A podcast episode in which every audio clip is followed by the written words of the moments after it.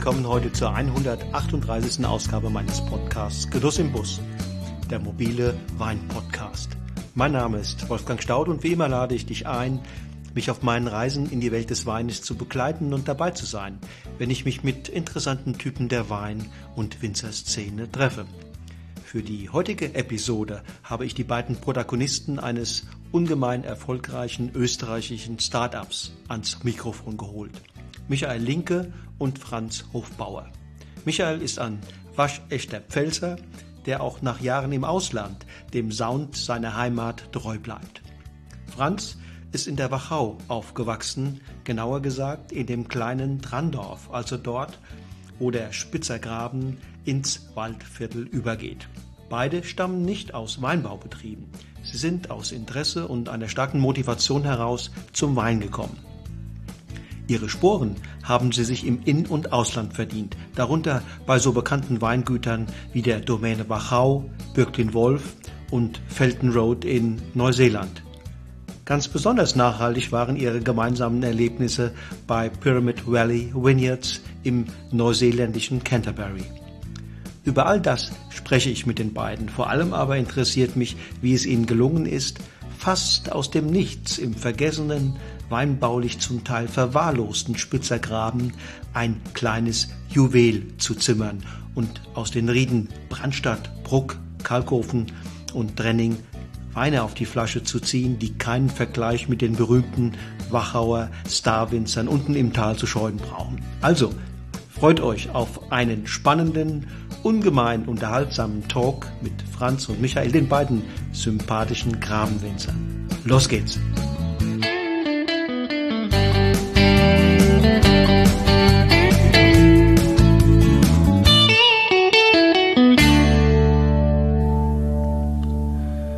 So, ich sage einen ganz wunderschönen Abend Richtung Wachau und begrüße den Franz Hofbauer und den Michael Linke hier im Podcast bei Genuss im Bus und äh, freue mich, dass die beiden heute Abend Zeit haben, mit mir ein bisschen über die Wachau und den äh, Spitzergraben zu philosophieren oder zu diskutieren. Hallo.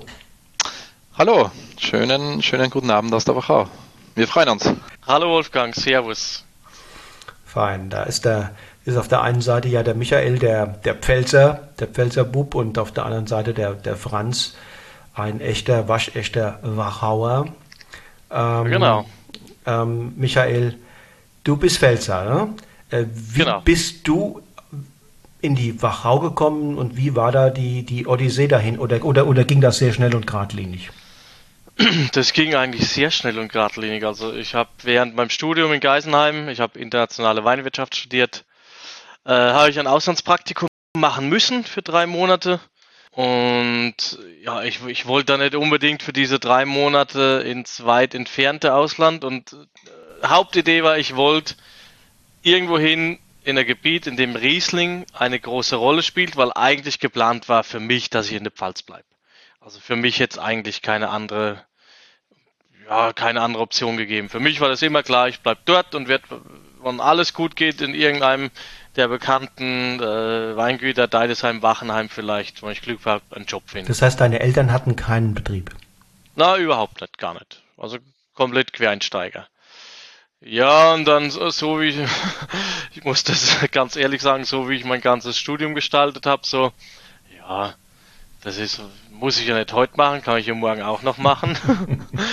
Genauso war das mit der Bewerbung fürs Praktikum. Ähm, sehr spät, meine ganzen Kommilitonen hatten alle schon einen Praktikumsplatz und ich habe gedacht, ja, ich will was finden, es gibt ja so viele Betriebe, ist ja kein Problem. Und dann habe ich gedacht, okay, Riesling, Elsass brauche ich nicht, das sind 20 Kilometer. Mhm. Okay. Ähm, Im Nachhinein habe ich dann auch gelernt, dass Elsass auch weiter weg sein kann und dass Elsass auch trotzdem sehr spannend sein kann für die drei Monate. Also Vielleicht war das auch mein Glück, dass ich mich damals noch nicht so damit beschäftigt hatte, sonst heute, mit dem Wissen heute hätte ich mich eventuell im Elsass beworben. Ja, und dann gibt's weltweit gesehen Australien, Neuseeland. Und das war mir für die drei Monate, äh, weil ich dann wirklich nach den drei Monaten wieder ab zurückgehen müssen. Dann ging es schon weiter mit Klausuren und Bachelor-Thesis und alles Mögliche.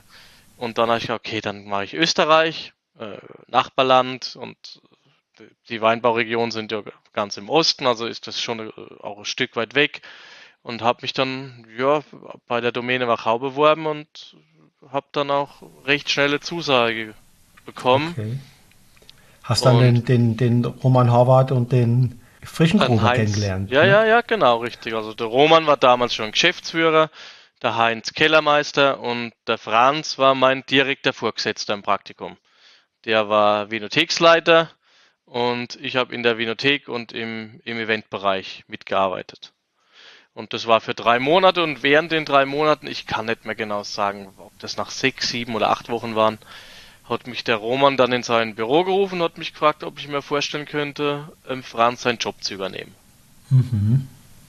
Ja, und das, ich muss dann sagen, in dem Moment, wo er mich gefragt hat, ähm, weil wir so richtig cooles Team waren in der Vinothek, das hat so viel Spaß gemacht, dort zu arbeiten dass ich eigentlich gar nicht lang überlegt habe. Mir hat die Region gefallen, die Gegend. Ich fand den Betrieb und immer noch heute super. Ähm, das ganze Team, alles mit dem Kellerschlüssel, das hat alles rundherum gepasst. Mit Krems in der Nähe. Also für mich war da überhaupt, ich habe keinen einzigen Minuspunkt gesehen. Das habe ich dem Roman, dem Roman, das war eine der Sachen, die ich glaube ich recht schnell von ihm gelernt habe. Ähm, man muss ein bisschen verhandeln. Deswegen mhm. habe ich ihm das nicht sofort gezeigt und nicht gesagt, sondern ja. gesagt, ja, ich muss, da muss ich drüber nachdenken, danke fürs Angebot, ja. Und nee, ah, das, das, wir sind dann bei mit allem gut zusammen. Das heißt, du hast da den Franz schon kennengelernt? Ja, genau. Ähm, und der ist dann aber weggegangen. Franz, wo bist du hin damals dann? Naja, die Sache war so, dass ähm, wie der Michael begonnen hat, ähm, sein Praktikum, habe ich für mich eigentlich schon beschlossen gehabt, dass ich äh, eine eine Lese in Neuseeland machen möchte, quasi eine Auszeit ähm, von, von der Wachau, von der Arbeit bei der Domäne Wachau und ähm, habe gesagt, ich muss was Neues erleben und ähm, habe mich beworben in Neuseeland und äh, habe ein Angebot gehabt von Felton Road, dort die Ernte 2010, bei der Ernte 2010 mitzuhelfen. Okay, das war Central Otago, oder? Ja, genau. Okay. In Cromwell. Genau. Okay, und, und da gab es Pinot vor allem doch, oder? Und da gab es Pinot, ja. Also ich habe das sehr, ähm, sehr pragmatisch gemacht und sehr einfach. Ich, hab, äh, ich war zwei Jahre davor in Neuseeland auf Urlaub, ähm, habe mich sehr verliebt in das Land und, und in die Kultur und, und, und auch in die Weine, was sie da machen. Und dann haben wir, da muss ich mal hin. Und dann habe ich mir die, die die fünf bestbewertetsten Weine bei Parker rausgesucht und habe die fünf, die fünf Weingüter angeschrieben. Und äh, zwei Tage später hat äh, der Weinguts oder der, der Weingartenmanager von Felton Road zurückgeschrieben, ja, ich kann, wenn ich möchte, kann ich beginnen bei Ihnen.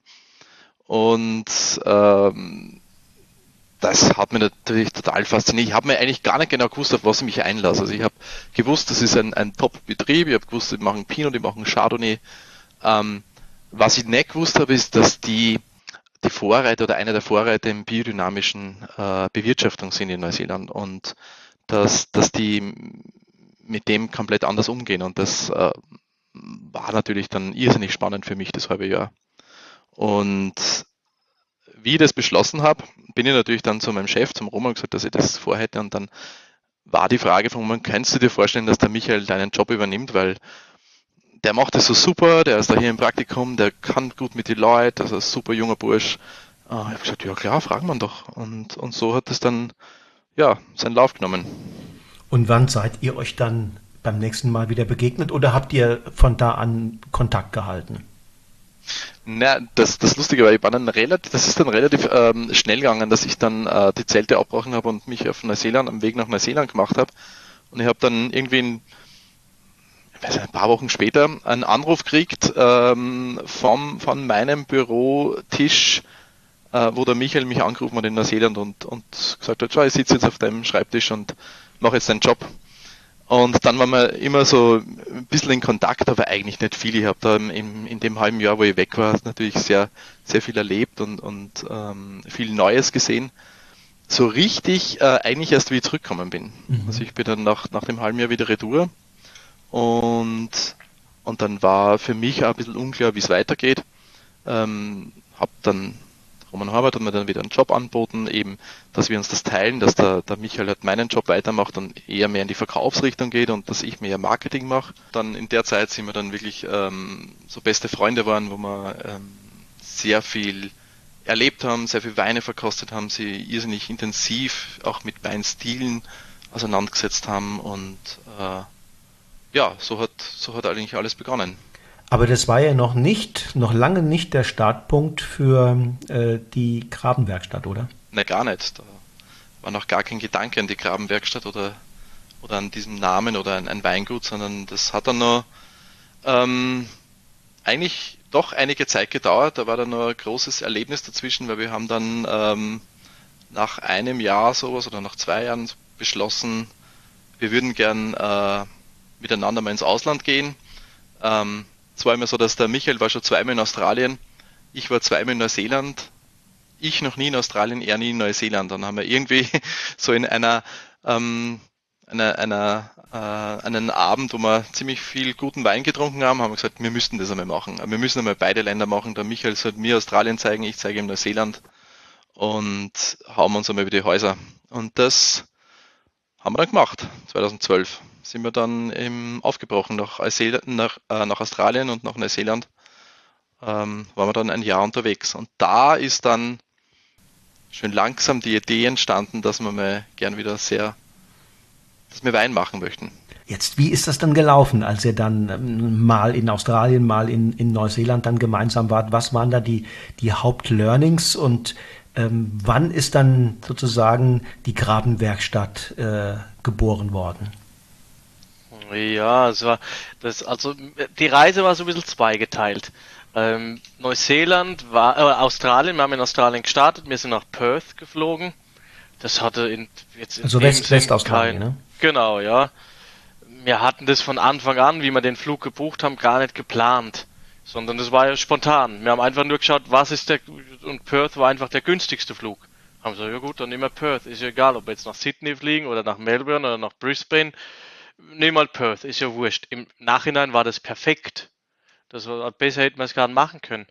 Wir haben dann äh, relativ schnell am zweiten Tag, wir haben zwei Tage ein Hostel gehabt und am zweiten Tag in Perth haben wir uns ein Auto gekauft. Das war so ein kleiner Bus, so ein Flower Power Bus, wirklich so ein roter Bus mit Blumen außen, mit eingebautem Bett, alles drin, Kitchen Equipment, alles Mögliche. Ja, und dann haben uns auf die Reise begeben und sind jedes Weinbaugebiet Australiens abgefahren mit dem Bus. Äh, haben bei unserem ersten Part, also wir waren Backpacker, aber haben nicht dieses typische Backpacker-Leben gehabt, weil wir halt richtig gute, geile Weine getrunken haben. Wir haben am Tag bis zu vier, fünf Weingüter besucht und haben halt gesagt, ja, gut, wir können jetzt nicht massig viel Wein transportieren, wir kaufen in jedem Weingut eine Flasche. Gut, aber wenn du am Tag vier Weingüter machst, ja, das, also das ist ja was, das, das kannst du ja, wenn du noch mit dem Auto fahren willst, gar nicht trinken. Gut. Und dann haben wir auch immer gut gegessen. Wir haben wirklich, also halt selber gekocht. Wir haben immer geschaut, wo kriegt man gutes Fleisch her oder wenn du auf so Weingütern bist, dann kommst du ins Gespräch mit den Leuten und dann haben die dir immer Tipps gegeben. Du schau mal dorthin oder dort. Ja, und dann war also der erste Abschnitt war von Perth nach Sydney. Boah, das ist eine Wahnsinnsstrecke. Das ist schon eine gute Strecke, ja. Das waren, und das in nur knapp zwei Monaten. Boah. Also das war nicht, nicht lang. Also das haben wir schon auch Kilometer zurücklegen müssen. Adelaide, die ganzen Regionen, Weingebiete drumherum. Genau. Ja, dann ja. Melbourne auch. Ja. Genau, ja. Cool. Melbourne haben wir dann äh, auch später gemacht. Also wir sind dann von Sydney, sind wir dann nach Neuseeland geflogen haben unser Auto verkauft, sind nach Neuseeland, haben dort ein neues gekauft, haben ja auch wieder Auto gebraucht und haben, waren dann ein halbes Jahr in Neuseeland, davon aber vier Monate arbeiten. Das heißt, äh, der Franz war dann nochmal bei Felton Road, ich war bei Akarua, im, ist im selben Ort, ist nicht weit weg und habe dann, wenn wir lesefrei gehabt haben, habe ich gefragt, ob ich bei Felton Road einfach so tageweise auch mithelfen darf, weil ja, was, was soll ich denn daheim sitzen dann? Und du hast mir gesagt, du warst auch mal in Canterbury noch, oder? Ja, genau. Und dann war die Lese dort zu Ende und wir haben gesagt, ja, wir würden gern zu so einem kleinen, verrückten Betrieb noch hin und äh, ja, es war halt Pyramid Valley. Das war damals so eins der gehyptesten Weingüter, die es in Neuseeland gab. Weil Feltenroad war ja dann schon etabliert. War schon etabliert. Ja, ja, ja, das, das, war ja schon Top-Megastar. Das war dann auch schon, hast auch gemerkt, okay, das gehört dann schon, ach, vom, von dem Kundenpublikum ist das schon was anderes. Ja, und dann haben wir einfach eine E-Mail hingeschrieben zu, zu äh, ähm, na, Pyramid Valley. Pyramid Valley, ja. Und genau, und die haben uns zurückgeschrieben, ja cool, wir brauchen unbedingt noch Leute während der Lese. Ähm, wir sind mittlerweile so ein Team von zehn Leuten. Äh, kommt her, wir bieten euch freie Unterkunft, bloß mit äh, Essen den ganzen Tag. Und ja, das war halt, das war wirklich geil. Also wir haben da in, in so Campervans geschlafen. Es wurde saukalt in der Nacht. Also in der Nacht haben wir dort minus drei, vier Grad gehabt. Und wir waren zwei Wochen dort. Von den zwei Wochen waren es drei Tage Lese. Und die anderen zehn Tage waren wir da gestanden und haben Pinotrauben händisch gestemmt, entrappt. Die, die wollten halt ganz saubere, klare, unverletzte Beeren haben. Und während der 10 Tage oder 14 Tage, die wir dort waren, das, das war Vollverpflegung. Frühstück, Smoko, äh, Mittagessen, Smoko, Abendessen. Jeden Abend ein Dreigang Abendessen und die geilsten Weine, die es auf der Welt gibt. Also der Mike äh, und die Claudia, die den das Weingut gehört hat, äh, sie haben sie mittlerweile verkauft. Ähm, der Mike ist dann auch leider äh, ein, zwei Jahre später verstorben, mhm. nachdem sie es mhm. verkauft haben ein absoluter Weinfreak. Also wenn du mit dem über Burgund gesprochen hast, da ging es immer um Lage. Mhm. Und genauso Sachen hat er auch im Keller gehabt. Ich kann mich erinnern, wie wir den ersten Abend da ankommen und er sagt dann zu mir, ah, Mike, oder hat zu mir Mike gesagt, äh, geh mal bitte in den Keller, der hinten links und da ist so ein kleiner Raum, das ist mein Keller und hol mal einen Wein her, bitte. Und ich, okay, gut, geh doch rein und sehe da so viel geile Weine. Hm. Jetzt bin ich, ich war wirklich eine Viertelstunde, die wir dort waren. Jetzt habe ich gedacht, hey, was, ich kann doch jetzt nicht da so eine Bombe mitnehmen. Denn ich hatte, das kostet 500 Dollar, das kostet 700 Dollar, das kostet 1000 Dollar. Ja, dann habe ich halt gedacht, okay, dann nehme ich das mit. Das ist eigentlich recht gut. Okay, kostet so 70, 80 Dollar. Er sagt, hm, kannst dich gleich wieder umdrehen, hol was Gescheites bitte. ja, und so ging's jeden Abend. Also wir haben in den 14 Tagen es wurde dann mal gezählt, ich kann mich nicht erinnern, aber ich glaube, es waren 250 Flaschen Wein, die, die wir da getrunken haben. Und wenn er mit einer nicht zufrieden war, hat er gesagt, hol dir nochmal bitte, ich kenne den Wein anders. Wahnsinn. Ja, und dann äh, Handy-Stamp die Sachen, dann um uns bei Laune zu halten, kam er dann am Abend mit einem Glas, äh, da waren wir schon ein kleineres Team, da waren ein paar Leute schon weg, da waren wir noch so sieben, sechs, sieben, glaube ich. Kostet es mal, kostet es mal, was das ist. Und ja, ja, geil, super Wein, okay, Struktur, bisschen Reduktion, was stinkiger, bisschen Stinkerl drin. Und der, ah, mir ist das viel zu fett, viel zu modern. Viel zu modern gemacht. Ja, was? 89 Aubryon. Einfach so Sachen haben wir da gekriegt. Aber wirklich über die ganzen 14 Tage. Das heißt, Michael, das war, das war ähm, menschlich hochspannend ne, für euch. Als ja, junge, ja. Als, als, als junge Weinfreaks im Grunde wart, die ihr wart. Ähm, und gleichzeitig aber auch eine ungeheure Lehrstube, ne? Einfach beides. Also ich würde behaupten, dass uns diese 14 Tage, was, das ist ja kein Zeitraum. Und wir haben ja dort auch nicht, es war ja nicht viel Arbeit auch. Aber ähm, so wie der Mike Wein gemacht hat, einfach dieses komplett weg von Technik und da ging es über das Bauchgefühl. Mhm. Dann, wir waren an einem am Tag gesessen und dann, wir haben nur über Wein diskutiert, jeden Abend. Und dann, ja, Mike, wie, wie, wie, wie machst du das mit, mit Temperaturen so? Ja, wie mache ich das mit Temperatur? Zieht euer Shirt aus, kommt mit in den Keller. Und mir, okay, gut. Hat er gesagt, jetzt umarmt mal den Tank. Und dann merkt ihr sofort, wo ist es warm, wo sind die warmen Hotspots, wo ist es kalt.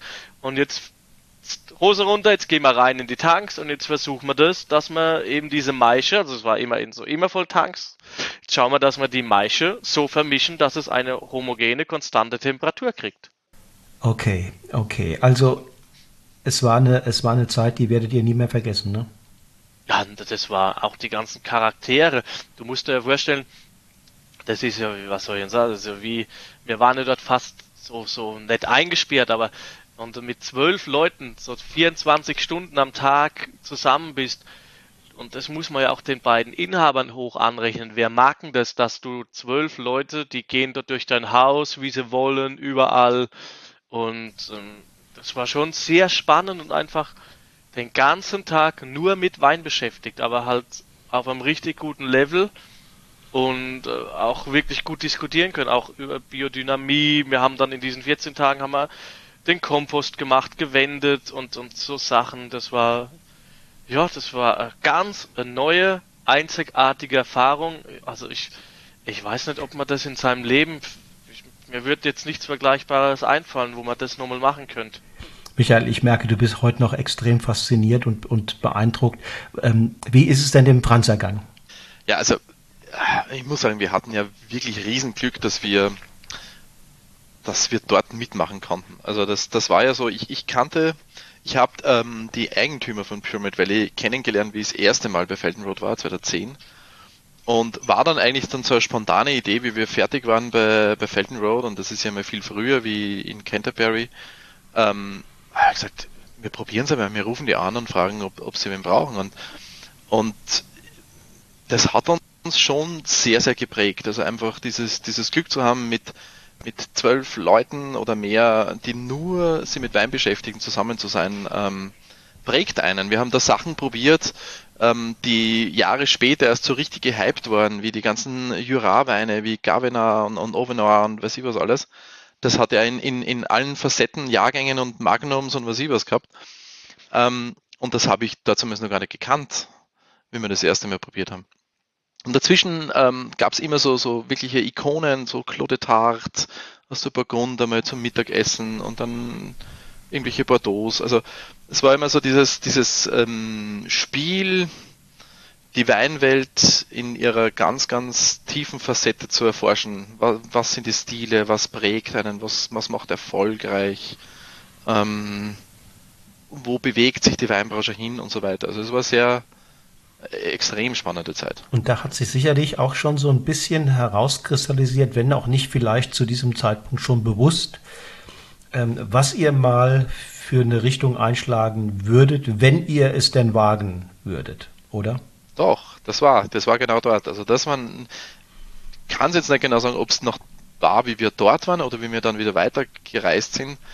Aber es war die Zeit, wo wir dann das erste Mal so das Gespräch hatten und gesagt haben, boah, irgendwie wäre das doch richtig cool, ähm, so wieder ganz altmodischen Wein zu machen. Also wieder ganz, ganz zurück, zurück, wie man es vor 50, 60 Jahren gemacht hat. Und dann kam immer wieder dieser Gedanke, wo macht man das? Weil wir waren ja familiär komplett ungebunden. Also wir hatten ja beide ähm, keinen familiären Weinhintergrund, weder der Michael in der Pfalz noch ich in der Wachau. Und ähm, da war immer so das, dieses Gespräch, wo würden wir gern Wein machen? Weil ähm, wir hätten uns jeden Platz aussuchen können. Wir hätten ja in, in, Australien bleiben können oder in Neuseeland oder in der Pfalz oder egal wo. Aber was uns schon immer, immer wieder im Gespräch ähm, gekommen ist, wenn wir diskutiert haben, war dieses bisschen ähm, Verschlafene im, in dem Spitzer Graben, wo es viele Lagen gibt, die nicht bewirtschaftet werden. Da haben wir uns immer gefragt, wieso, was ist die Geschichte dahinter? Auch diese, die, das klimatische hoch oben, spät in der Vegetation, ähm, irgendwie probiert es keiner wirklich biologisch oder biodynamisch zu arbeiten. Was sind die Hürden? Was ist das Schwierige dran? Ähm, wo können wir Wein machen, der extrem charaktervoll ist, der ähm, Geschichten erzählt, der ähm, Eigenständigkeiten hat? Und irgendwie war dann relativ bald klar, wenn wir es schaffen, alte Weingärten in, im Spitzergraben zu bekommen, dass wir dann gern dort Wein machen würden. Mhm. Sehr altmodischen Wein wieder. Also es war der Spitzer Graben schon, es war nicht die Wachau. Nee. Weil ich hätte ja die ketzerische Frage stellen können, was treibt euch gerade in ein, ich sag mal, relativ konservatives Weinbaugebiet? Äh, ich glaube nicht, dass ich jetzt äh, den Wachauern zu nahe trete, aber glaube, das, das darf man schon so sagen. Sondern es war ganz konkret diese Enklave ne, des Gebietes, die ja lange ja. Zeit ähm, äh, recht stiefmütterlich behandelt wurde und die ja auch die ja auch äh, dann im Ergebnis dazu geführt hat, dass da viele unbewirtschaftete, äh, brachliegende ehemalige Weinbergslagen äh, gegeben waren. Ne? Genau. Ähm, ich, ich, kann mir an eine, an eine, Aussage erinnern von, von meinem Vater, der, ähm, also ich stamme ja aus dem Spitzergraben, also, also wirklich aus dem Ende vom Spitzergraben oder dem Beginn, wie man es jetzt sieht. Ähm, Gerade die letzte Ortschaft. Und ich kann mich erinnern, dass, ähm, dass im Wirtshaus immer gesprochen worden ist bei den alten Männern, die haben immer gesprochen, so, ähm, der Spitzergraben wird einmal aussterben, weil das will keiner mehr machen, das ist viel zu harte Arbeit, man kriegt äh, keinen Lohn dafür, ähm, viel zu schwierig, interessiert niemanden. Ähm, ja, es, das war halt so dieses, das hatte ich schon im Kopf, also das, das habe ich immer wieder so äh, gehört. Aber uns hat eigentlich wirklich die Herkunft interessiert. Also dieses, diese Exklave, die, die irgendwie auch ein bisschen belächelt worden ist als sehr spät und nicht reif und, und zu kalt und äh, ja, zu unbekannt auch. Irgendwie, ja, war das, war das so spannend für uns? ja, das war ja ist im Grunde genommen ja einerseits verwunderlich, andererseits vielleicht auch nicht. Die Wachau ja mit ich schon seit, ich würde sagen, 30 Jahren ähm, absolut das Aushängeschild des österreichischen Weins. Ähm, und der Spitzer Graben, ja ein Teil dieser, dieses, dieser Region, wird im Grunde genommen vernachlässigt. Da könnte man sagen, okay, der Grund war, es war zu anstrengend dort und auf der einen Seite und es war vielleicht auch lange Zeit ein bisschen kühl, sodass nicht jedes Jahr mh, hm, da die Dinge so geworden sind, wie sich die Winzer das genau. gewünscht haben. Aber erstens haben sich die Rahmenbedingungen, sprich das Klima, verändert. Aber es haben sich ja auch die, die Bedürfnisse der Menschen ein bisschen verändert, sowohl auf Seiten der jungen Winzer als auch auf Seiten der jungen oder auch älteren Konsumenten. Das ist richtig, ja. Also das, das sieht man an einigen Beispielen, also auch an dem Jura zum Beispiel, das war ja auch, ich kann mich erinnern, wie ich in der Weinbranche äh, Fuß gefasst habe und die ersten Schritte gemacht habe, da hat keiner über das Jura gesprochen. Das war ja uninteressant. Und das wurde dann immer, immer spannender. Ähm, und ja, im Spitzergraben war es halt auch so, dass ähm, man muss vielleicht ein bisschen die Geschichte sehen vom Spitzergraben. Es waren halt ähm, immer die, die, die Perlen an der Donau, sage ich immer, also die bekannten Orte schon von den alten Wachauer Filmen und von den, den ähm, den Wienern, die ihre Sommerfrische in der Wachau gemacht haben, hat man halt Spitz und Dürnstein und Leuben, das war halt alles bekannt mit den Schlössern und Burgen und Ruinen ähm, und dem guten Wein an der Donau. Ähm, der Spitzer Graben war immer bäuerlich geprägt. Der Spitzer Graben war fast zu, zur Gänze ähm, äh, Lieferant oder Produzent für die Genossenschaft, für die hiesige, also jetzt die Domäne Wachau, früher die, die Winzergenossenschaft Wachau.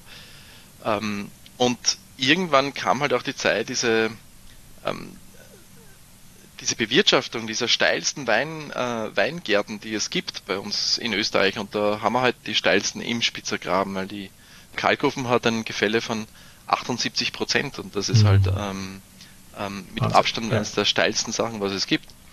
Ähm, und da war die Notwendigkeit, hier Wein für ähm, zu produzieren oder Trauben zu produzieren, um ein paar Cent oder ein paar Eurocent zu bekommen für die, äh, fürs Kilo Trauben, das wurde halt weniger und, und die, der Generationswechsel war halt auch da. Früher war es ganz, ganz klassisch äh, Rollen verteilt, sage ich jetzt einmal.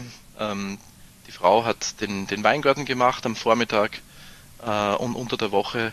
Ähm, der Mann hat am, am, Wochenende die schwere Arbeit gemacht im Weingarten. Ähm, und so haben die eben neben neben, als Nebenerwerb quasi immer ein, zwei Weingärten mitbearbeitet. Das gibt es heutzutage nicht mehr. Es sind beide arbeitstätig, die junge Generation ähm, arbeitet nicht mehr so. Das ist halt auch ja, den Generationen geschuldet, also der Entwicklung. Mhm. Ähm, Michael, Michael, sag du mir doch nochmal, wie das, wie das dann tatsächlich dann losging, wie die ersten Arbeitstage ausgesehen haben, äh, ähm, als ihr dann damals im Grunde genommen noch in einer Garage oder in einem Schuppen gestartet seid. Ähm, was hast du mir äh, gesagt, als ich bei euch war im, im, im Sommer, ähm, dass ihr mit Hacke, Schippe und Schubkarren im Grunde genommen arbeitet und das konsequent ökologisch. Wie ist es losgegangen? Ja, das, das war eigentlich recht spannend, weil ich meine, Franz und ich, wir kamen im, im September, ja genau, im September kamen wir dann eben äh, die letzten vier Wochen von unserer Reise haben wir in Asien verbracht. Wir kamen im September aus Asien zurück und während unserer ganzen Reise, wir wollten das, ah, wir sind, entweder ist man Freunde oder eben nicht und wir haben da auf jeden Cent geachtet. Wir haben dann einfach so ein kleines Buch gehabt und da haben wir, haben wir immer eingetragen, wer was bezahlt hat. Dann, wenn die Seite jetzt voll war, wurde ein Strich drunter gemacht. Jetzt hat man gesehen, okay, der Franz hat gerade mehr bezahlt, jetzt zahle ich dann mal die, die nächsten Sachen wieder, weil ich bin im Minus. Und wie ich dann, und dann waren wir beide bei anderen Betrieben. Der Franz war beim, beim Weingut Högel für die Lese, ich war bei Bürklin Wolf für die Lese und dann bin ich hergekommen und wir haben den Weingarten gekauft gehabt. Ja gut, jetzt fahren wir da an einem Samstag in den Weingarten, schauen uns das an und haben uns gedacht, passt, wir arbeiten gleich was, wir machen gleich was. Naja gut, wie, wie dann ist uns aufgefallen, wie sollen wir zwei Deppen jetzt da was arbeiten?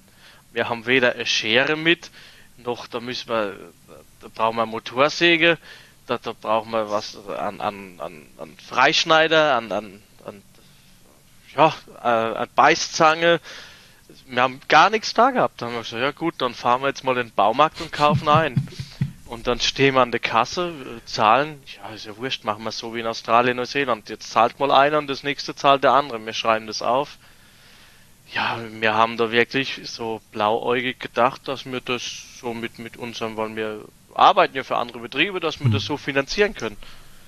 Ja gut, aber dann, wenn du nur so ein bisschen Werkzeug brauchst, geht es noch. Aber dann ging es halt daran, dass wir den Weingarten auspflanzen wollen. Ja, ja dann 800 Rebstöcke, dann die ganzen Weingartensteher, die Anker, die Drähte. Ja, das, das hat ja alles einen Haufen Geld gekostet. Da war mir rucki zucki allein für das Auspflanzen haben wir 12.000, 13.000 Euro gebraucht für den mhm. ersten Weingarten, kann ich mich erinnern. Ja, gut, und wir wollten unsere Eltern nicht fragen, weil, weil wir gewusst haben, okay, wenn das jetzt ein Weingarten ist, es werden ja hoffentlich noch mehr dazukommen, wie, das muss ja anders funktionieren. Ja, dann sind wir zur Bank und haben denen erklärt, was wir vorhaben und was wir machen wollen. Und das war dann, wir waren dann eigentlich überrascht, dass das so problemlos ging. Dann haben sie gesagt, ja gut, dann machen wir da gemeinsames Girokonto und dann machen wir mal einen Überziehungsrahmen von 20.000 Euro. Okay, gut, machen wir. Ja, das hat ja keine zwei Monate gedauert, dann war das Geld weg.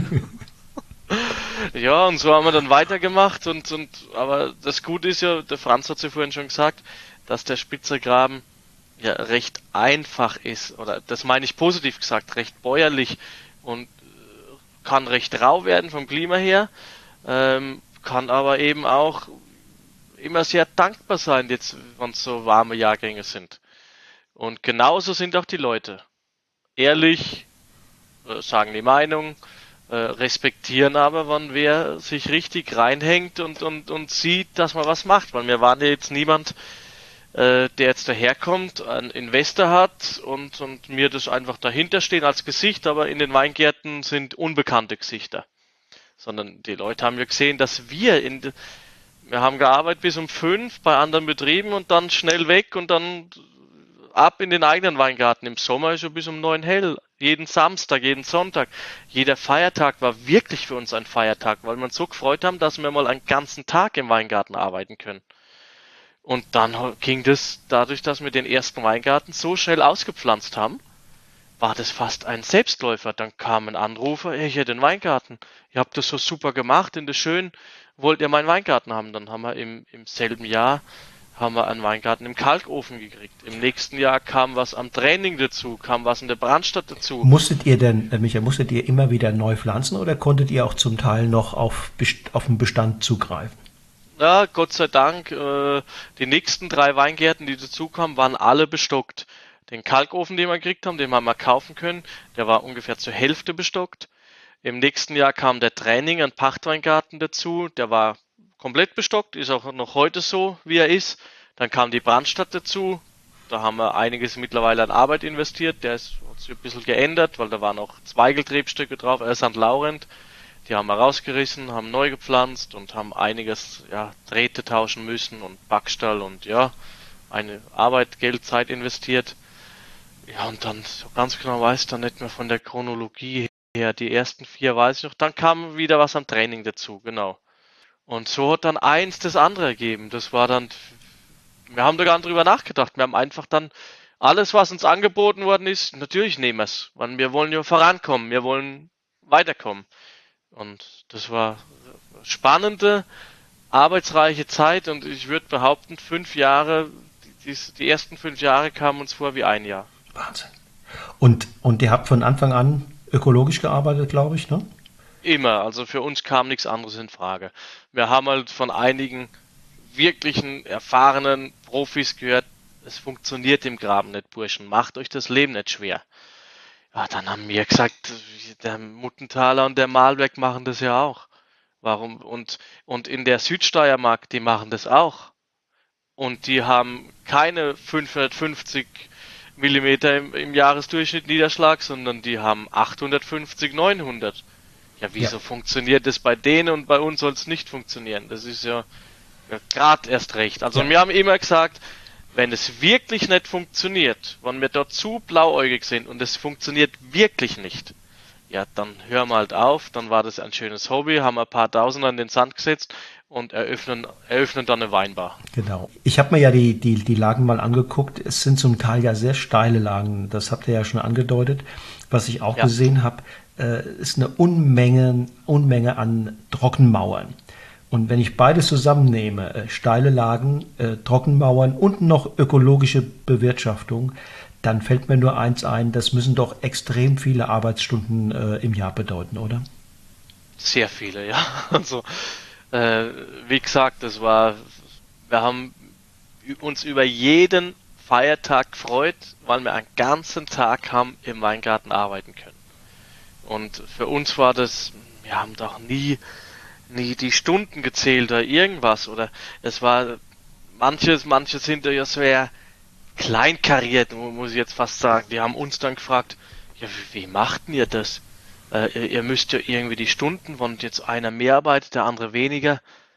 Ja, ich weiß es nicht, das war uns, das war nie ein Thema für uns, das war wurscht, aber ja, gerade wenn du die Trockensteinmauern ansprichst, da haben wir halt ein riesiges Glück gehabt, dass in dem Jahr, in dem wir gestartet haben, ist im Franz sein Vater in Pension gegangen. Und Franz sein Vater, der kann alles. Der ist gelernter Mechaniker, der repariert uns jedes Auto, jede Maschine. Also wir haben noch nie mit einem Auto oder mit einer Maschine in eine Werkstatt fahren müssen. Das macht alles er. Das ist viel wert. Und ja, das ist unbezahlbar. Und der hat schon, hat der Franz gesagt, der hat schon immer gesagt, er hat das, ihn wird das interessieren, das Trockensteinmauern. Ja, jetzt haben wir gedacht, dann geben wir ihm die Möglichkeit. Und Kann er sich also. Die, die Quadratmeter, die er uns schon gemauert hat, das kannst du nicht mehr zählen. Also das ist, das ist, das ist nicht mehr zählbar. Das ist jedes Jahr wieder und wir haben jetzt äh, vor drei Wochen angefangen mit der Rekultivierung äh, von einem 30a großen Weingarten, also genauso groß wie das, was wir bisher haben, direkt nebendran am Kalkofen, das brach liegt, das verwildert ist, verbuscht ist. Und boah, wir haben jetzt nur mal vier Terrassen abräumen lassen. Also wir haben vorher das ganze Gestrüpp und alles wegmachen lassen und ein Bagger ist dann reingefahren, der uns so kleine Wege macht, dass wir mit unserem Einachser, mit dem Köppel, mit diesem Handgerät fahren können. Ja, und allein das sind jetzt wahrscheinlich wieder 200 Quadratmeter Mauern. Aber das sind nur vier Terrassen von zehn. Also das, da hat er wieder, das ist, da müssen wir, also wir haben dann auch, wir helfen dann auch schon, aber das, was wir machen, ist ein Bruchteil, weil wir halt die andere Arbeit machen müssen. Ja, ich, also gerade im, ist es im, im Kalkofen ist es, ist es extrem, ne? Das ist die steilste Lage, ja, die wir ja, haben. Die ja. hat eine Hangneigung von 78 Prozent. Wahnsinn, ja. Also der Franz sagt immer, das ist der Hahnenkamm der Wachau. Also wenn Fans, die, die sich beim Skifahren ein bisschen auskennen, die Mausefalle ist der steilste Part und die hat 82 Prozent. Ja, okay. Und mitunter ist es auch, auch warm dort, ne? Sehr warm, also äh, heiß. Äh, nach 10 Uhr morgens am Vormittag in einem richtig warmen Sommertag, Juli, August, furchtbar, brauchst dort nicht mehr hin. Also auch wenn wir Pflanzenschutz machen, das ist immer das allererste, wo wir starten weil es später viel zu heiß wird. Morgens um fünf. Das ist nicht nur, ist nicht nur für, ja, vor fünf. Also wir, da schauen wir, dass wir um halb fünf dort sind. ähm, mit den ersten Sonnenstrahlen, so dass man was sieht. Also im, im Finstern auf Terrassenarbeiten ist ein No-Go, das geht nicht. Das ist zu gefährlich. Aber ähm, ist nicht nur für uns zu anstrengend, sondern für die Reben. Die werden ja dann jeder, jedes Mal Pflanzenschutz ist ja ein Stress für die Rebe. Trocknet die Rebe auch aus und es ist gescheiter, okay, morgens, es hat abgekühlt in der Nacht und morgens früh sind die Rebstöcke noch relativ ja, frisch, etwas kälter und dann funktioniert das eigentlich gut. Ihr habt mir gesagt, Trenning sei eure liebste Lage, stimmt das? Ja, ja, ja. Also, wie wir das erste Mal am Training waren, das ist ein Traum. Du hörst kein Auto, du hörst gar nichts. Du glaubst, also du glaubst, was du wärst in Tirol oder in Vorarlberg. Weil genau gegenüber ähm, gibt es an, an, an Bierhof, die haben dort ihre Kühe auf der Weide stehen mit ihren Glocken. Das ist das Einzige, was du hörst. Das ist, traumhaft. Franz, wir waren ja gemeinsam im, im Training, das hast du mir gezeigt. Äh, du hast damals gesagt, dass hier auch vom, vom Boden her das ein bisschen anders ist. Ihr habt ja sehr viel ähm, Gneis-Variationen, ne? Orthogneis ja. und verschiedene andere Gneis-Variationen. Äh, aber hier sei auch ein bisschen Graphit und Kalk, erinnere ich mich, dass du Richtig. davon gesprochen hast. Ist das ein Alleinstellungsmerkmal für diese Lage? Äh, total, ja. Also es gibt ganz, ganz wenige Weinberge der Welt, wo Graphit im Boden vorkommt. Ähm, und der Spitzer Graben ist geologisch irrsinnig spannend, weil man, weil es ein, ein, ein Mosaik ist aus verschiedensten äh, Gneisformationen mit, mit verschiedenen Einflüssen. Also ob es jetzt äh, in der Bruck, wo ein bisschen Katzengold und ein bisschen was Schiefriges ist, ähm, oder am Kalkofen, wo der Spitzer Marmor durchkommt, ähm, haben wir immer am Training ähm, diesen Graphit. Ähm, also Mülldorf, der Ort, also der was am Fuße vom Training liegt, ähm, da gab es ähm, um 1900 eines der größten und, und äh, größten Graphitbergwerke, okay. Ähm, wo man wirklich im großen Stil ganz, ganz reinen Graphit abgebaut hat. Also die haben über 100 Bergarbeiter gehabt. Und ähm, diese Stollen sind auf der Rückseite vom Training und auf der anderen Seite sind die Weinberge. Und wenn wir jetzt neue Terrassen anlegen oder neue Stöcke pflanzen und eine neue Mauer machen äh, und wir graben darunter, dann kommt man auf diesen verwitterten Gneis und dazwischen hat man dann diesen Graphitstaub drinnen, diese schwarze Streifen mit Graphitstaub. Und ein bisschen Kalk. Und ähm, irrsinnig mineralischer Boden macht es irrsinnig spannend für Riesling, also perfekter Rieslingboden. Ja, wir haben den ja, hast, habt ihr mir ausgeschenkt, das war ein, ein Wein mit auf der einen Seite einer irrsinnigen Power, und trotzdem hat er was Leichtes und was Finessenreiches gehabt. Das fand ich also eine große Spannung, die er da ausgestrahlt hat. Ne, ich glaube, das schaffen wir beim Training, weil der Training hat die, die andere Besonderheit, also nicht nur der Boden, sondern das ähm, sehr, sehr Spezielle am Training ist auch die Höhenlage. Also ähm, der höchste Weingarten in Niederösterreich auf 550 Meter. Okay. Also die, die Donau fließt auf 200 Meter, wir sind auf 550 ähm, und rein Süd ausgerichtet. Also Süd, äh, Südlage, hoch oben, lange Vegetation, ähm, genialer Boden, ähm, diese Kombination macht wahrscheinlich diese sehr, sehr finessenreiche Struktur, was Riesling bringen kann. Aber es ist rauer und kalter letztlich als äh, in den anderen äh, Lagen, die ihr bewirtschaftet.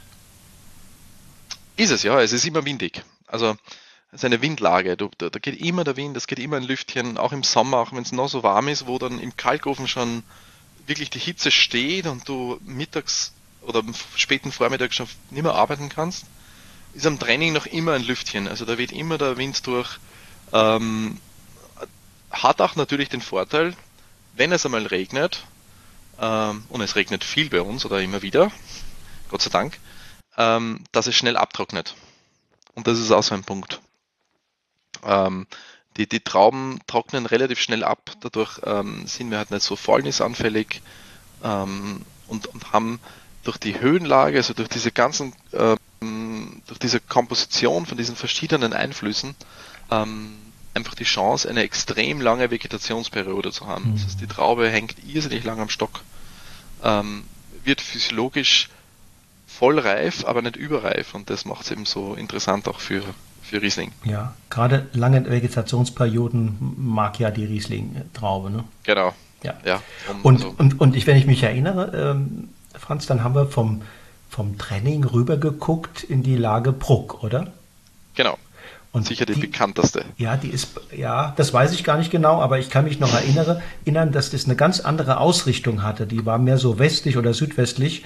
Südwestlich, und, und, genau. und, und dann ist sie ja quasi eine Lage, die von der Abendsonne profitiert, ne? Richtig. Also die Bruck, ähm, die Bruck ist sicher die bekannteste Einzellage im Spitzergraben. Ähm, natürlich auch bekannt geworden durch das Weingut Högel, ähm, der äh, immer schon sehr viel an der, in der Bruck hatte und die Lage auch wirklich auf die, die Landkarte gebracht hat. Ähm, von der Bodenformation natürlich auch spannend, aber er erzählt, also die Bruck erzählt eine ganz andere Geschichte. Ähm, die Bruck ähm, hat eben diesen sehr, sehr verwitterten Gneis, also nichts Hartes, sondern sehr zermahlenes, äh, Feines, äh, mit diesem Katzengold, mit diesen leichten Schieferanteilen drinnen, äh, ein bisschen Amphiboliten und was sie hat, sie ist eben südwestlich ausgerichtet. Das heißt, sie braucht viel, viel länger, dass sie sich erwärmt. Das heißt, sie liegt, ähm, am Morgen ist es immer kühl, dafür hat man lang Abendsonne. Ähm, dadurch ändert sich einfach die, die Vegetation, die Periode, äh, es äh, ändert sich die, der Einfluss einfach von dem ganzen äh, mikroklimatischen.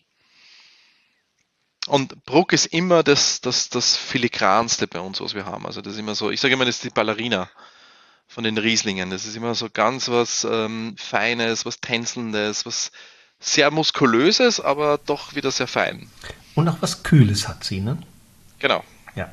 Michael, was, was mir bei der Verkostung eurer Weine aufgefallen ist, dass ihr in, in einigen Lagen nur Riesling gepflanzt habt und in anderen äh, Grünweltliner. Äh, ja. Äh, ich weiß zwar, dass da auch noch eine andere Sorte eine Rolle spielt, äh, kommen wir vielleicht auch noch drauf, aber im Grunde genommen. Eine, eine untergeordnete Rolle. Sehr untergeordnet, sehr, sehr untergeordnet. Ähm, aber diese, diese zwei äh, spielen eine große Rolle. Vielleicht, ich weiß nicht, ob Riesling die Nummer eins ist. Jedenfalls habt ihr drei Lagen, nämlich Trenning, Kalkofen und Bruck. Da habt ihr den Riesling und ihr habt genau. Brandstadt und dann gibt's noch eine andere Lage, Schön heißt die. Ähm, ja. Da ist es der äh, GV, ne? der genau, ja, ja. Äh, was hat das für eine Bewandtnis und wieso diese Aufteilung? Ja, also in, in, in unserem Sinn, ich muss ein bisschen anders anfangen. Ähm, wir sind, wenn man jetzt die Historie, oder die Historie, das ist immer schlecht, sondern also die letzten 30 Jahre der Wachau hernimmt, dann machen das ja sehr viele Betriebe so, dass man hergeht, aus einer Lage äh, was rausliest, vielleicht für eine Steinfeder, wenn man Mitglied ist bei der Vinea, dann vielleicht für ein Federspiel und dann die letzten Trauben die bleiben hängen für den Smaragd. Äh, wir sind nicht mehr Mitglied bei der Vinea Wachau, aber haben es vorher auch anders gemacht. Ähm, wir sehen ein Weingarten immer als ein Wein.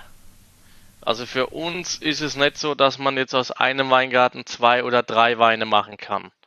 Ähm, die Rebsorte ist dann auch untergeordnet. Also der Weingarten ist, ist das Buch, wenn ich so sagen will, und die Rebsorte ist nur ein Kapitel davon. Und die, das Buch, der Weingarten, gibt vor, welche Rebsorte dorthin gehört. Ist es, entscheidende Faktoren sind das Mikroklima, sind der Boden, die Ausrichtung der Lage, ähm, und es spielt natürlich auch vielleicht die Historie eine Rolle, aber das ist dann bei uns so die untergeordnete Rolle. Und wir gehen dann zum, bei den Lagenweinen nicht her und, und lesen was raus und sagen, und der Rest bleibt hängen für den Lagenwein, sondern wir arbeiten das Ganze ja so, dass nur so viel drin hängt, dass alle Trauben, die drin hängen, Lagenweinqualität mhm, haben. Mhm, verstehe. Und das ist unser Gedanke. Dann kann es natürlich trotzdem sein, dass wir äh, den Weingarten zwei oder dreimal lesen. Ähm, aber vielleicht, weil wir eine Charge haben wollen mit einer etwas höheren Säure und vielleicht die letzte Charge haben wollen, die etwas mehr ausgereift mhm. ist. Hast du in Neuseeland gelernt?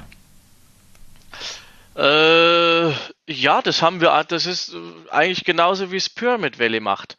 Die haben ähm, ihre vier Blocks gehabt. Das war dann zwei Pinos, zwei Chardonnays und alles andere, was sie gemacht haben, war dann ja Traubenzukauf. Da haben sie dann eine, eine eigene Linie gemacht. Aber da wurde auch nicht vorgelesen und ein Erstwein gemacht oder ein Zweitwein gemacht, sondern wir definieren Weingärten. Wir haben ja unsere außerhalb dieser fünf Lagen, was natürlich, also ich sage mal, das, das top ist bei uns, haben wir zwei Ortsweine. Und jetzt gehen wir zum Beispiel für den Ortswein Grabenwerk, ein Wein, ein grüner Wettliner, nur aus dem Spitzer Graben, auch nur Terrassenlagen. Gehen wir jetzt auch nicht her und lesen aus unseren beiden Einzellagen, Schön oder Brandstadt, Trauben raus und sagen, und der Rest bleibt hängen jetzt für den Lagenwein. Sondern wir definieren die Weingärten. Und da geht es dann um Tiefgründigkeit, wie muss sich der Rebstock wählen, äh, wie ausgelastet ist der Rebstock, ist das von der Ausrichtung her oder vom Boden her Lage oder nicht, Alter der Rebstöcke und da definieren wir ganze Weingärten. Und da wird dann auch nicht hin und her getauscht, sondern das sind die Weingärten für den Ortswein und das sind, weil gerade in der Brandstadt haben wir vier, fünf verschiedene Parzellen. Und das sind eben in der Brandstadt die zwei Parzellen, die für den Lagenwein hergenommen werden. Aber nochmal jetzt zur, zu den Rebsorten. Ist es richtig, dass ihr dann den grünen Veltliner eher in den äh, tiefgründigeren, humusreicheren Lagen habt und genau. den Riesling in den etwas steinigeren? Ja, genau. Ähm, natürlich, wenn man so wie mir jung anfängt und wir haben ja jetzt beide, auch wenn der Franz hier aus der Region kommt, aber der hat in den Weingärten vorher noch nicht wirklich viel gearbeitet gehabt. Äh, ich finde, dass man das auch am, am jungen Betrieb oder wenn man neu startet zugestehen muss. Wir haben natürlich auch eine Zeit lang gebraucht, bis wir unsere Weingärten, die Lagen kennenlernen. Äh, und dann haben wir einen Weingarten am Training bekommen, haben uns irrsinnig drüber geärgert. Warum hat man so ein, Sch Entschuldigung, so ein Mist früher gemacht? Äh, ein Weingarten, 20a, drei Rebsorten. Riesling, Grüne Veltliner und dann uns, wir haben es schon angesprochen, Neuburger. Mhm. Wir haben uns irrsinnig drüber geärgert. Im Nachhinein war das das Beste, was uns hat passieren können. Es kamen dann der extrem warme Jahrgang, und dann hat man in diesem Weingarten perfekt gesehen, okay, welche Rebsorte gehört am Training hin. Die Rieslinge standen super da, die Neuburger mh, mm, so lala, die Wettliner waren hin. Null Ertrag weil es einfach viel zu warm, zu trocken, zu karg war. Und das war für uns dann auch so ein super Lernbeispiel, über das wir uns vorher geärgert haben. Aber im Nachhinein hätte uns eigentlich nichts Besseres passieren können, als dass man die drei Rebsorten dort stehen hat.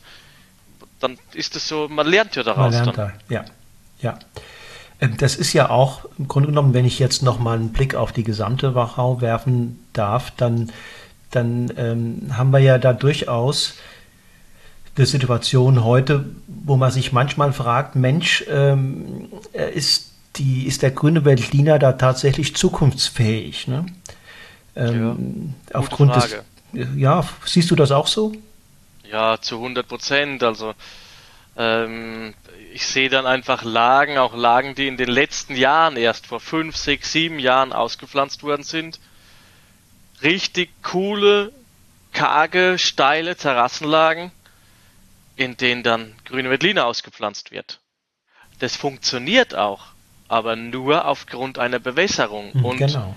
und aufgrund von Dünger, weil man halt Stickstoff dazu gibt ohne Ende. Jetzt frage ich mich, ob das Sinn der Sache ist.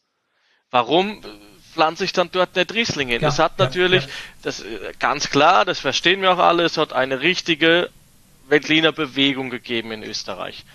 Eine Rebsorte, mit der man ja fast ein Alleinstellungsmerkmal hat. Weltweit gesehen, es gibt ein bisschen was in Tschechien. Das meine ich jetzt gar nicht böse, aber das wird ja auf dem Weltmarkt kaum wahrgenommen.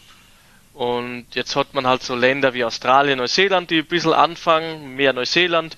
Jetzt hat man vielleicht sogar die Pfalz, wo es vier, fünf, sechs Betriebe mittlerweile gibt, aber das ist ja alles äh, ja in, in sehr kleinem, überschaubaren Rahmen. Aber es gibt halt Veltliner-Lagen und es gibt halt Riesling-Lagen. Mhm. Es gibt, also wir sehen ganz wenig Übereinstimmungen für eine Lage, auf der beides funktioniert. Natürlich kannst du äh, auch in einem tiefgründigeren Boden ein Riesling hinpflanzen, aber dann, dann ist es okay, dann kannst du da vielleicht einen schönen, braven Wein draus machen, aber, aber keinen, keinen richtigen Lagenwein, mit dem du halt vorne mit dabei sein möchte. Und umgekehrt, der grüne Veltliner, der liebt genau diese tiefgründigen, etwas humusreicheren Lagen. Genau. ähm, er braucht auch ein bisschen mehr Wasser. Ne? Ähm, der Riesling ja. kommt auch mit ein bisschen äh, weniger zurecht. Ich kann mich noch erinnern, Roman Horvath, den habe ich im Sommer mal besucht. Ja. Ähm, ich meine, der sagte mir, ja, auf eine ähnliche Frage, ja, es gibt da vielleicht Probleme, aber die Wachau ist so ungeheuer mit dem grünen Veltliner äh, äh, eins und verwachsen, dass eine Zukunft ohne diese Rebsorte nicht denkbar ist. Ähm, also nach dem Motto, er verlangt eher von sich und von allen anderen Winzern Anpassungsmaßnahmen äh, im Weinberg über Begrünung vielleicht und über anderes Blattmanagement und so weiter, ja. um, um mit den Herausforderungen auf diese Art zurechtzukommen, statt äh, auf grünen Veltliner äh, zugunsten des Rieslings äh, umzusatteln. Würde ich ihm, ich hoffe, der Roman ist mir nicht allzu böse, ich gebe ihm da äh, zum, zum Großteil recht, zum Großteil gebe ich ihm schon recht. Ähm, wenn man allerdings die Historie der Wachau etwas betrachtet, da muss man nur 60, 70 Jahre zurückgehen, hat der Riesling einen Anteil von über 50 Prozent gehabt.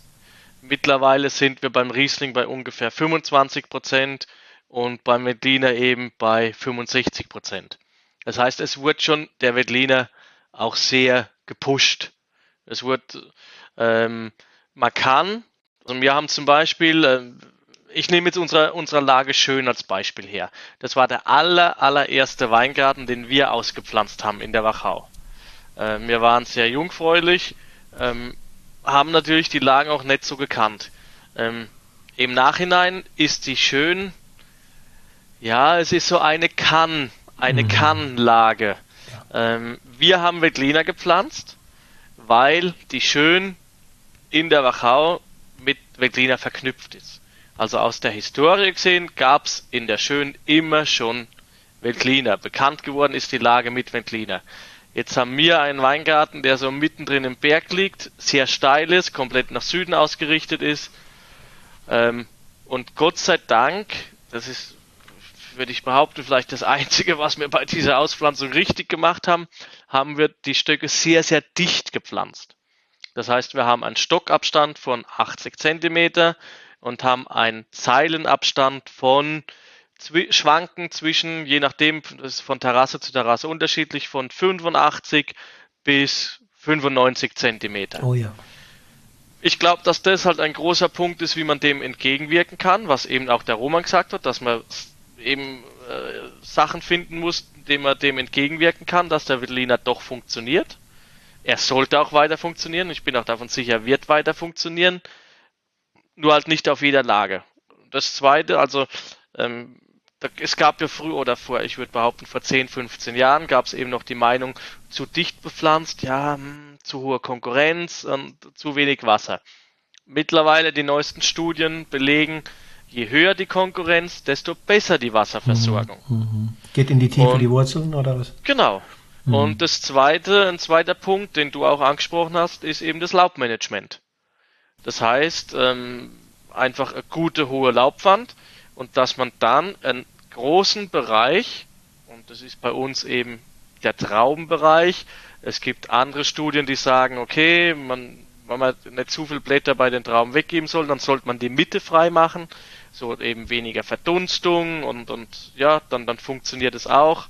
Äh, wir haben es halt gern sehr luftig, sehr locker im Traubenbereich, äh, was für uns eben auch noch den Vorteil mitbringt, äh, die Gerbstoffeinlagerung die wir mhm. gerne haben. Mhm. Weil gerade in wärmeren Jahrgängen kann es einem ja, ist unsere Idee vom Wein machen oder von, von einem Wein, ist es ja super, wenn man einen Gerbstoff hat in Verbindung dann mit einer Säure, die nicht ganz so hoch ist, weil Gerbstoff dann Struktur gibt und ja. etwas Säure vorgaukelt. Ja. Mhm.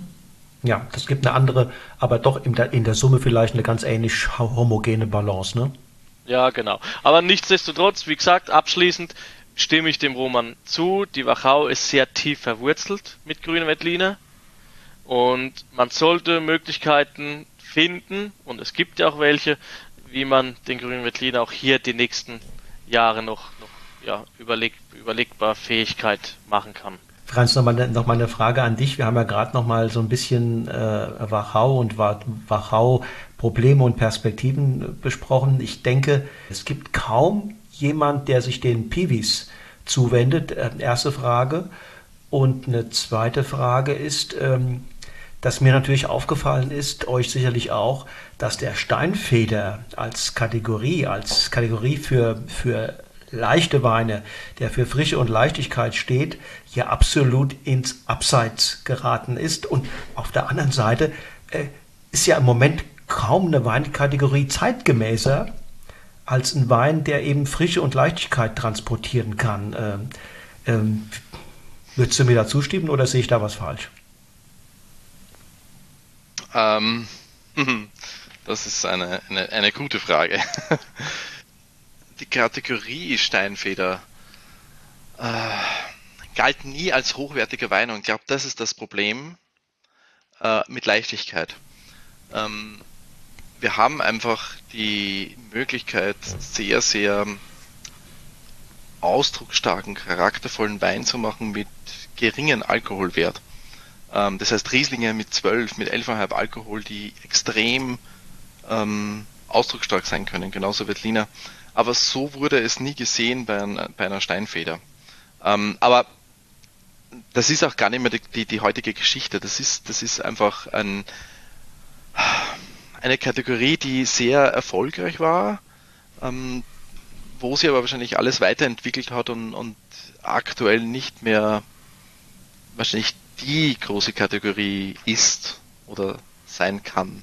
Mhm, okay. So. Mir ist das nur aufgefallen, dass das ja zumindest von der von der von den Kategorien her die Wachau eine Kategorie hat, die im Grunde genommen ja als solche in ihrem Urverständnis, wenn man das nicht jetzt verwechselt mit einem einfachen Wein, ne?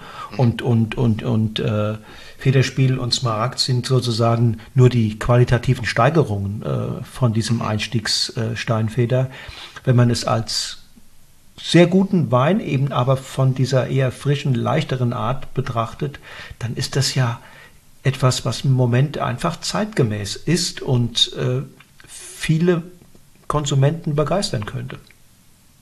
Also ist die, ist die, ist das Klima und die, die Qualitätsbemühungen der Winzer insgesamt quasi in einer Zangenbewegung so vorangegangen, dass diese Kategorie im Grunde genommen gar nicht mehr existent ist? Ist wirklich eine schwierige Frage, weil ähm, es hat sicher auch dem, ähm, dem, dem Klimawandel ähm, zu Schulde, dass das sich ein bisschen verschoben hat natürlich. Ähm, aber es ist auch die, die Sache, dass man halt die Kategorien mit der Zuckergradation gemessen hat oder noch immer misst.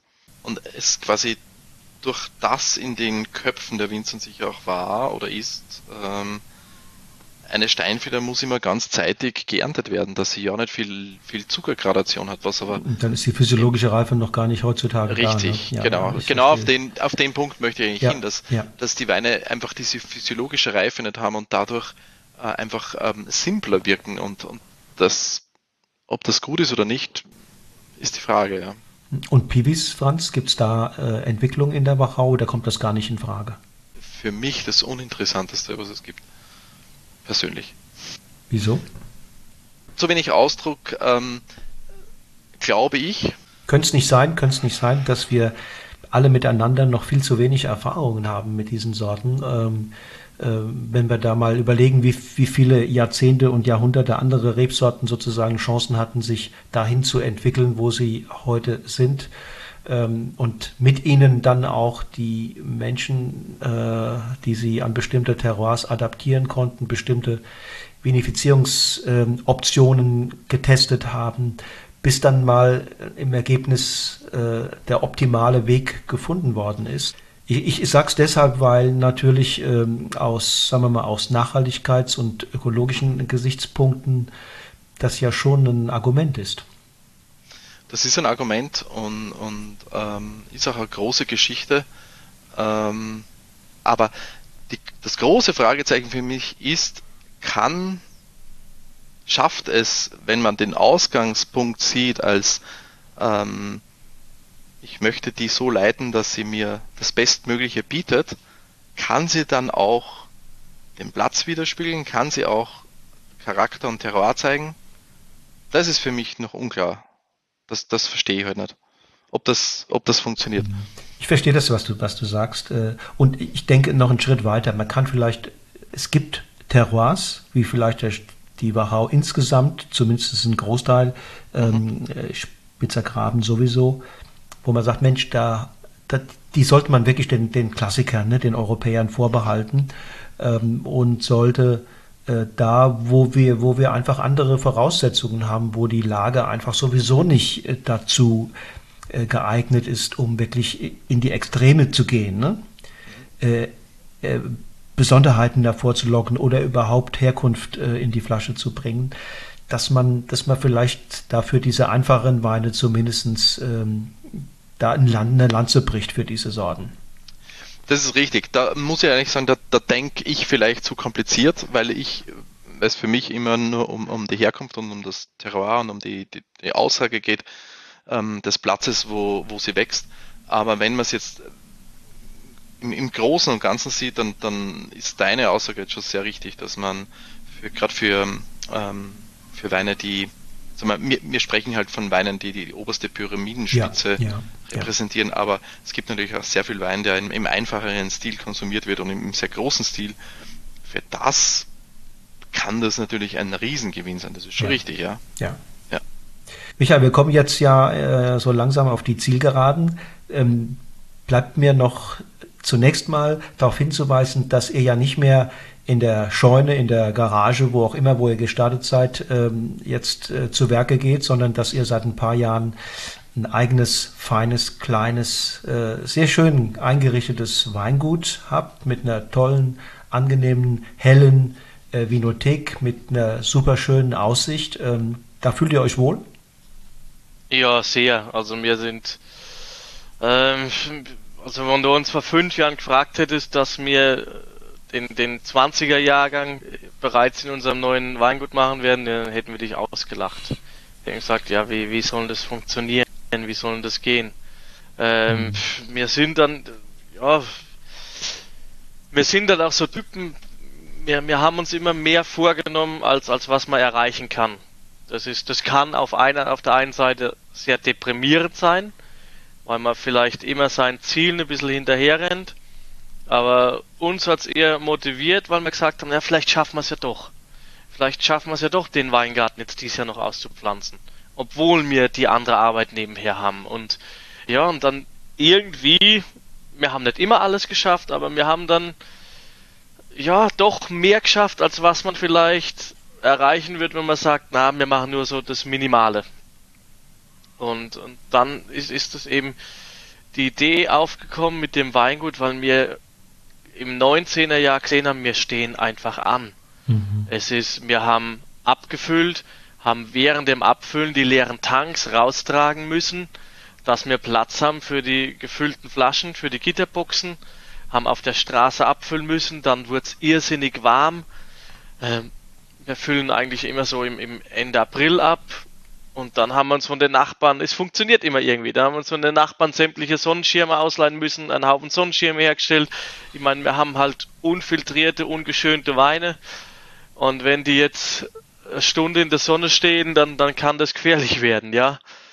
Das gleiche dann beim Etikettieren. Wir haben uns für zum Etikettieren zwei Stunden hersitzen müssen, um einen Plan zu machen, wie wir das dann machen können, dass wir alles wieder reinkriegen. Äh, und dann kam das halt auch Kundenbesuche, wurde immer mehr. Händler, Gastronomen, Privatkunden. Das war alles richtig schön und cool in unserer Garage als Newcomer. Äh, und dann haben wir, da, wenn Leute kamen, haben wir einen, einen Teppich hergelegt, haben wir Barrikfass hergestellt, hat alles seine Romantik und ist cool. Irgendwann wächst du aus dem heraus. Und dann war einfach die Idee, okay, wir, wir wollen was eigenes machen, was Kleines. Und wir haben wirklich, wir haben alle möglichen, alle Möglichkeiten durchgedacht. Okay, holen wir uns vielleicht zwei, drei so Kühlcontainer, machen so, so irgendwas lästiges, cooles, stellen die einfach her auf irgendeinem Platz. Äh, und dann hat eigentlich so, ein bisschen einen Anstoß hat, hat dann mein Vater gegeben. Meine Frau und ich, wir wollten dann damals Haus bauen in Trandorf. Meine Frau kommt aus Trandorf. Und dann hat es einen Baugrund gegeben und anschließend an den Baugrund hat es ein Acker gegeben, eine Wiese. der gleiche Besitzer, der den Baugrund gehabt hat. Und dann haben wir ihn gefragt, ob er uns nicht von, diesen, von dieser Wiese ein bisschen was verkaufen könnte, dass wir direkt anschließend an Betrieb hinbauen könnten. Ja, dann war das Ganze recht unkompliziert. Dann hast du mal den Grund und dann fangst halt an zum Planen. Mhm. Und im Nachhinein war das halt eine sehr glückliche Fügung, dass wir das gemacht haben. Wir haben im Jänner 2020 angefangen zu bauen. Genau, da hast du von Corona noch mhm. nichts gewusst. Mhm. mhm. Das heißt, alte Preise, vor, vor Corona-Preise, ähm, auch vor, vor Kriegs-, vor, vor Krisenzeiten Preise und ja, das war halt einfach alles irgendwie uns so in die Karten gespielt, ohne dass wir es wirklich gewusst haben. Und dann haben wir halt eben auch das Glück gehabt, dass, dass die Bank gesagt hat, sie, ja, wir, wir glauben an euch. Die, die letzten Jahrgänge, das, das hat sich sehr erfolgreich entwickelt. Äh, ihr habt immer das gehalten, was ihr versprochen habt. Ihr habt uns nie irgendwelche Zahlen vorgelegt, die unrealistisch waren, sondern wir haben immer gesagt, das ist unser Ziel, das wollen wir erreichen. Und wir haben immer sehr defensiv gerechnet mit allem. Das ist, du hast ja im, in der Weinbranche, das weiß ja jeder, du hast ja mehrere Preislisten. Hast deine Privatkunden, du hast deine Händler, du hast deine Gastrokunden.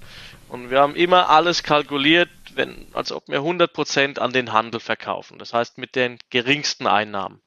Und so haben wir halt, ja, den Preis eigentlich, oder die, unsere Zahlen, die wir der Bank vorgelegt haben, jedes Jahr eine Spur weit übertreffen können. Und ja, es war halt, äh, wir sind halt auch sehr ländlich, das heißt, du bist auch mit deinen Bankberatern per Du, man kennt sich, man trifft sich, man sieht sich auf einem Fest, in einem Restaurant. Ähm, aber das ist natürlich zweitrangig, es geht ums Geschäft. Nur tust du dir halt leichter, mit denen ein bisschen zu reden, sage ich mal, wie wenn du zu einer XY-Bank gehst, wo du vielleicht bessere Konditionen kriegst, aber du musst ja auch damit rechnen, dass in der Weinbranche in der Natur. Es kann ja mal ein Jahrgang extrem schlecht laufen. Und dann brauchst du, willst du, brauchst du ja trotzdem hinter dir und musst sagen können, ah, vielleicht können wir mal sechs Monate irgendwas nach hinten schieben oder irgendwas. Ist jetzt zum Glück noch nicht passiert, aber wir sehen eben ah, so dieses, dieses, dieses Finanzielle als was sehr Persönliches. Und so, das ist vielleicht so Parallele zum Wein. Mhm. Das ist ja auch was für uns in, in, ich sag mal, in dem Qualitätsbereich, in dem wir arbeiten, auch eher was Persönliches. Mhm. Hast du denn auch den Eindruck, dass die neue Location jetzt fürs Weinmachen und Lagern da auch nochmal qualitativ äh, einen kleinen Schub obendrauf gegeben hat? Ja, auf jeden Fall. Also allein deswegen, ähm, weil man bedenkt, die Jahrgänge werden meistens nicht kühler, sondern es werden eher wärmere Jahrgänge. Ähm, wobei wir mit, ich würde behaupten, mit 18, das war so der Zenit, den wir bisher gehabt haben an warmen Jahrgängen. Ähm, und wir haben einfach die Möglichkeit, entweder das Traummaterial oder dann den gepressten Most runterzukühlen. Und das ist schon was sehr Wichtiges. Also wir arbeiten sehr antitechnisch, auch im Keller. Äh, Vorgabe, an, war für uns selber, die wir uns gegeben haben. Wir bauen jetzt einen neuen Betrieb, aber wir wollen arbeitstechnisch diesen Garagencharakter beibehalten. Das heißt, wir haben zum Beispiel auch nur eine Kühlsteuerung und ein Kühlelement, mit dem kannst du vier Tanks runterkühlen. Das heißt, wir haben diese vier Tanks so positioniert, dass wir über, vom Presshaus über den Falldruck arbeiten können dass wir immer einen von diesen vier Tanks hernehmen als Absetztank, in den wir dann eben den Most runterkühlen können zum Absetzen lassen der Trubstoffe. Und ansonsten, wir arbeiten mit sehr hohen Gärtemperaturen, also die Weine dürfen raufgären, die Veltliner bis 26 Grad und die Rieslinge bis 27, 28 Grad. Das heißt, wir müssen gar nicht viel kühlen und das, was wir kühlen müssen, machen wir mit Leitungswasser. Dann wird da für fünf Minuten das Wasser aufgedreht. Wir arbeiten zu 100% mit Edelstahl.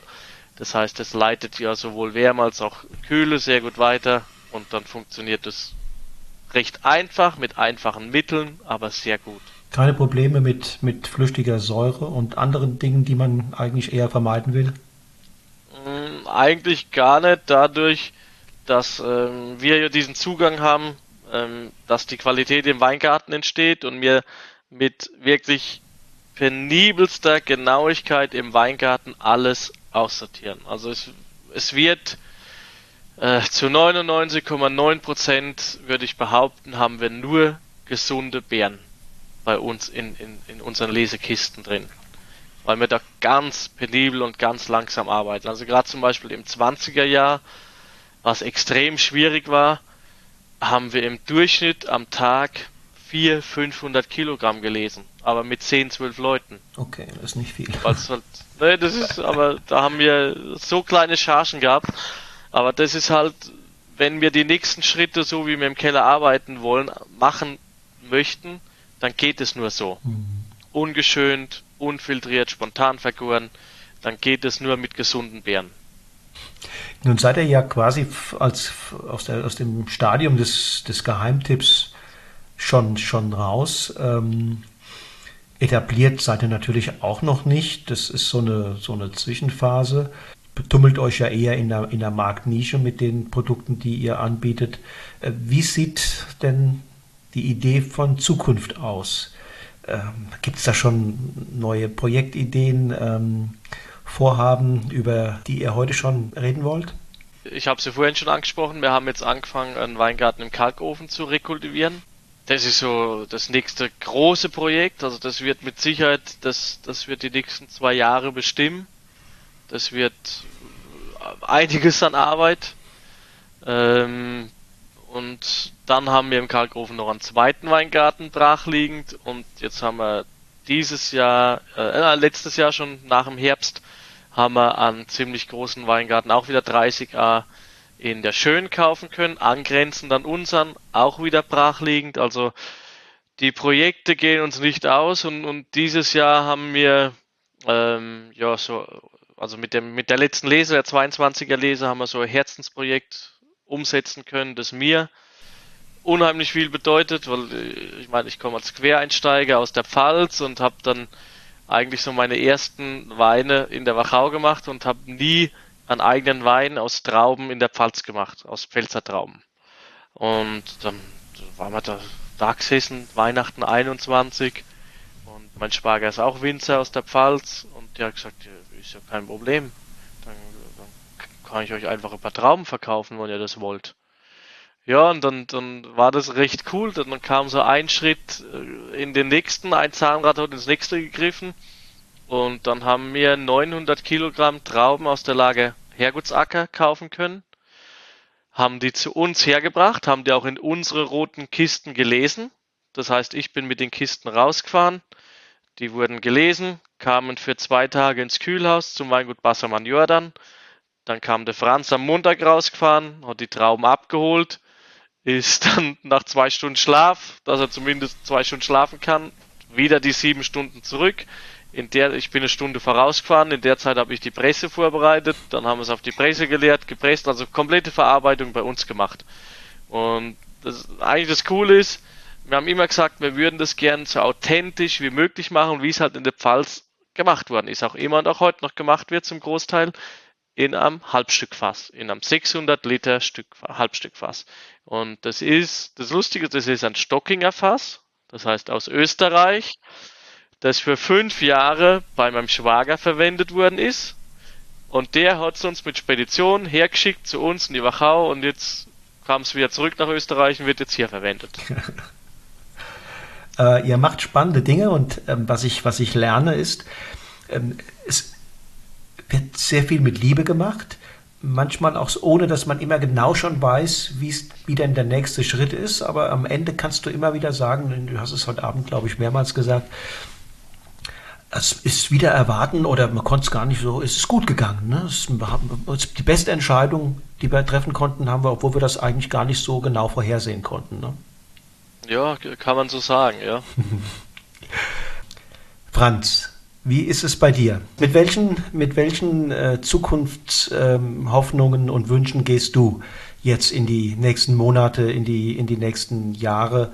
Äh, und vor allen Dingen die Frage, bei so viel Engagement für und rund um den Wein, äh, bleibt da auch noch Zeit für Privatleben, für Hobbys und andere Dinge im Leben? Sollte schon bleiben, obwohl natürlich, ich sage immer, Wein ist eigentlich mein, äh, mein größtes Hobby. Ähm, immer schon oder schon sehr, sehr lange. Ähm, ja, Zukunftspläne. Ähm, der Michael hat es vorher schon erwähnt, also sicher unser größtes Projekt jetzt äh, die Rekultivierung von wahrscheinlich einer der spannendsten ähm, steilsten und kargsten und verrücktesten Lagen in der ganzen Wachau, dem Kalkofen, ähm, wo, wo wir eben das Herzstück besitzen und da jetzt den zweiten Teil der, von der Picke auf rekultivieren müssen, was immenser Arbeitsaufwand ist, aber irrsinnig spannend. Also wir haben uns gefreut wie zwei kleine Kinder, wenn wir jetzt begonnen haben, ähm, wie endlich der Bagger kam und, und, und einmal den, die ersten Schritte gemacht hat, ähm, dass wir weitermachen können. Ähm, ja, sonst, äh, wir haben ja unser Weingut ähm, hier gebaut und da gibt es auch noch Sachen zu tun, wo wir ähm, das Außen rundherum äh, noch fertig machen möchten. Aber das Wichtigste ist sicher äh, einfach extrem ausdrucksstarke Weine zu machen. Und jeder Jahrgang ist äh, Riesenherausforderung, ähm, macht irrsinnig Spaß.